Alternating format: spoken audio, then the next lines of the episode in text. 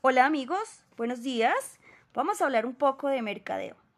Desde la época primitiva el mercadeo ha existido no como ciencia, sino como un acto de creatividad y supervivencia de la humanidad que ha ayudado al desarrollo u evolución desde la época del trueque hasta la llegada de la mercadotecnia moderna, la cual incluye el marketing digital. A lo largo de la historia podemos identificar varias etapas por las que ha pasado el mercado y en cada una de ellas se identifican sus grandes cambios y contribuciones que la oferta y la demanda estén a la orden del día. Veamos cómo empieza esta historia.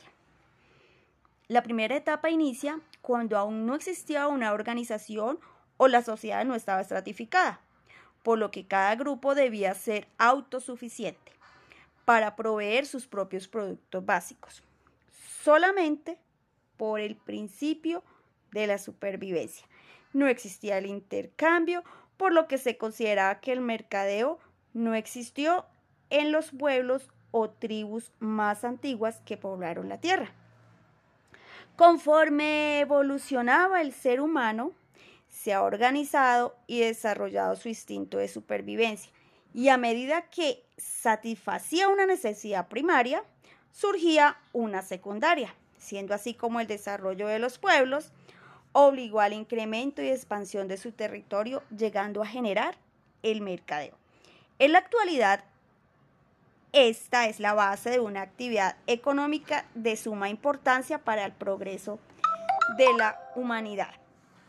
Y para acercarnos a la segunda etapa, conforme aparecían las primeras formas de división y el trabajo se especializaba, el, hombre primitivo llegó a darse cuenta que podía poseer cosas que él no producía, efectuando el cambio o trueque con otros pueblos o tribus. Y eso lo hacíamos en el colegio. Y esto ocurrió cuando alguien recolectó más de lo que podía comer o utilizar y desde allí empezaron a presentar excedentes de producción en muchos grupos familiares, lo que generó la costumbre de intercambiar productos entre diferentes grupos. Hoy en día podemos pensar que fue en este momento cuando apareció, aunque en una forma rudimentaria, el mercadeo sin olvidar la tercera etapa de los mercados locos, que consistía en poder encontrar el producto indicado, pero presentaba muchos problemas operativos. No solamente se necesitaba encontrar la persona que tuviera el producto para ofrecer, sino además encontrar el demandante. Hasta cuando a alguien se le ocurrió la genial idea de abrir la primera tienda y que además fuera conocido por toda la población para poder realizar sus transacciones. Los primeros vendedores tenían que sacar su mejor parlamento para dar a conocer los beneficios y características de los productos, realizar su publicidad voz a voz, persona a persona, y para llegar a sus consumidores tuvieron necesariamente que utilizar técnicas de argumentación y cierre de ventas. Los, mm, esta técnica fueron utilizada por los primeros comerciantes de la tierra, que fueron perfeccionados por los babilonios, los egipcios, los griegos, los romanos, hasta llegar a nuestros días. A medida que se le iba dando valor a las cosas, un creativo se le ocurrió tasar el valor monetariamente. Y como ya en la civilización china existía el papel, gracias a Saint Lung, la comunicación escrita se volvió de manera masiva.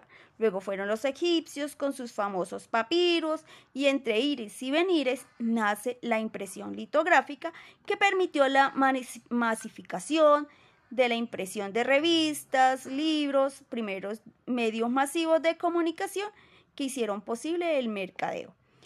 Y, de, y con este gran acontecimiento se inicia la revolución industrial y su influencia en el desarrollo del mercadeo la invención de la máquina de vapor permitió que la industria y otros sistemas de producción se transformaran y progresivamente en otros campos, obligando a empresarios a buscar nuevas técnicas de mercadeo, de marketing, investigación, ventas, publicidad, distribución, entre otras tantas estrategias, actividades y técnicas de mercadeo.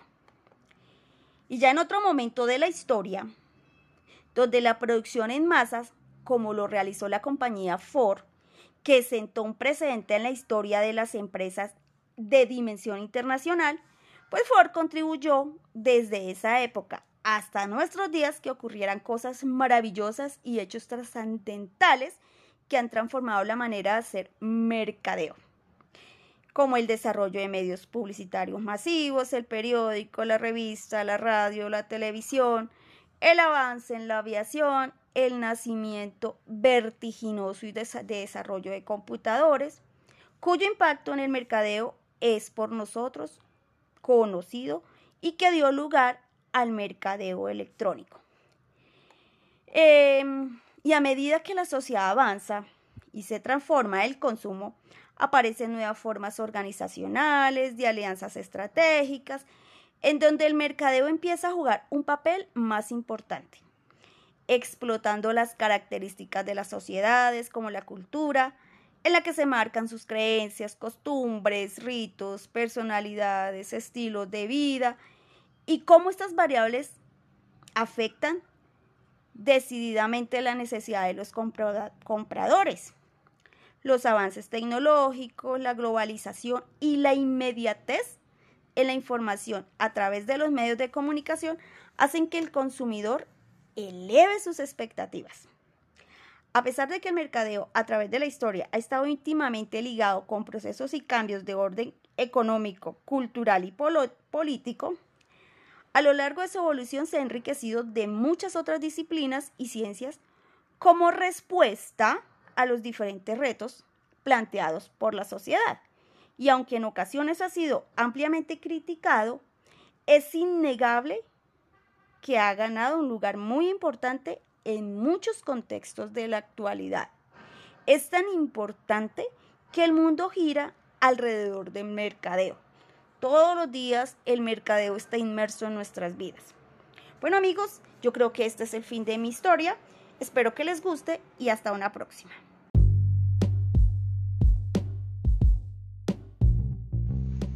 Buenas tardes. Vamos a hablar de las características de la formación a distancia. Nuestro equipo está conformado por Miguel, Rocío y quien les habla, Sol Magali Castilla. Dice que a partir de la Ley 30 de 1992, en su artículo 15, establece que las instituciones de educación superior podrán adelantar programas en la metodología de educación abierta y a distancia. Dentro de las características de la formación a distancia, tenemos diferentes puntos de vista, entre los que podemos resaltar primero el punto de vista filosófico, el segundo el punto de vista organizativo y el tercer punto, que es el que nos concierne el día de hoy, podemos decir que se hace necesario la evaluación y la presencialidad. Como segunda característica, que se debe contar con excelentes instructores capacitados. Em, otra característica es la planeación de los recursos didácticos. Y por último, tomar en cuenta el grupo de interés y el contexto donde se realiza el curso. Es de, resaltar que no se requiere habilidades y destrezas operativas, laboratorios ni equipos especializados. El grupo de interés pues debe cumplir con un mínimo de requisitos de escolaridad. En este sentido pues podemos decir que la educación a distancia tiende a ser un sistema multimedial. Bueno queridos compañeros, este es el primer eh, capítulo de nuestro podcast. Estaremos pendientes para una, un siguiente próximo. Gracias.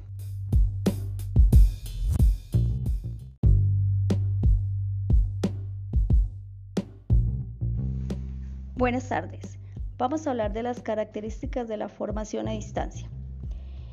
Nuestro equipo está conformado por Miguel, Rocío y quien les habla, Sol Magali Castilla dice que a partir de la Ley 30 de 1992, en su artículo 15, establece que las instituciones de educación superior podrán adelantar programas en la metodología de educación abierta y a distancia. Dentro de las características de la formación a distancia, tenemos diferentes puntos de vista, entre los que podemos resaltar primero el punto de vista filosófico, el segundo el punto de vista organizativo y el tercer punto, que es el que nos concierne, el día de hoy, podemos decir que se hace necesario la evaluación y la presencialidad. Como segunda característica que se debe contar con excelentes instructores capacitados. Em, otra característica es la planeación de los recursos didácticos. Y por último, tomar en cuenta el grupo de interés y el contexto donde se realiza el curso. Es de, resaltar que no se requiere habilidades y destrezas operativas, laboratorios ni equipos especializados. El grupo de interés pues debe cumplir con un mínimo de requisitos de escolaridad. En este sentido pues podemos decir que la educación a distancia tiende a ser un sistema multimedial. Bueno queridos compañeros, este es el primer eh, capítulo de nuestro podcast. Estaremos pendientes para una, un siguiente próximo. Gracias.